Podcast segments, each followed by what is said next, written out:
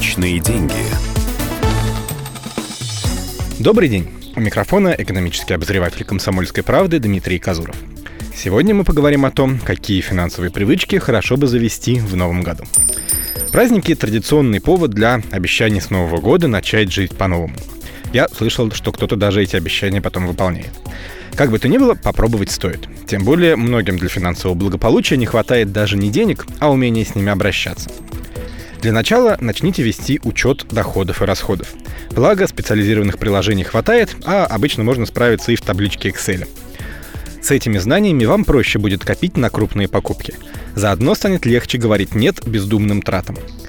Если есть какая-то мечта, купить свою квартиру или уходить в путешествие на два месяца, самое время сделать ее целью и составить для этой цели финансовый план.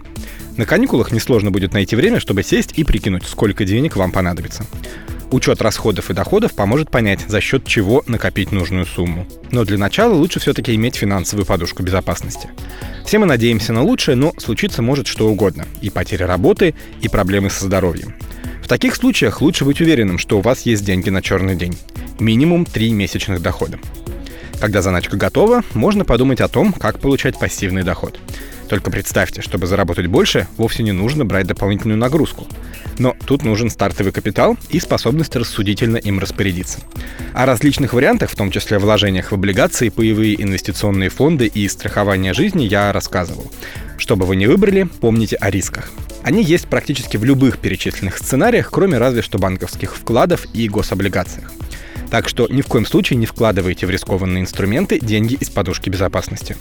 Для них есть счет в банке. Процент скромный, но даже если банк лопнет, агентство страхования вкладов вам все выплатит. Еще один совет. Не забывайте пользоваться налоговым вычетом. Если можно что-то получить с государства, не стоит пренебрегать такой возможностью.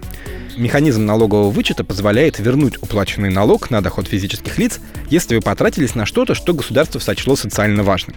Сюда входит, кстати, не только покупка жилья, но и траты на лечение, образование, благотворительность и даже вложения в ценные бумаги. Наконец, не ленитесь читать договоры. От начала и до конца и даже мелкий шрифт. Ведь ставя подпись под документом, вы берете на себя обязательства. Странно даже не знать, на что вы соглашаетесь. Сэкономив 20 минут, потом придется потратить гораздо больше времени и денег на то, чтобы уладить неприятные последствия. Личные деньги. Вы Вы слушаете слушаете радио «Комсомольская правда».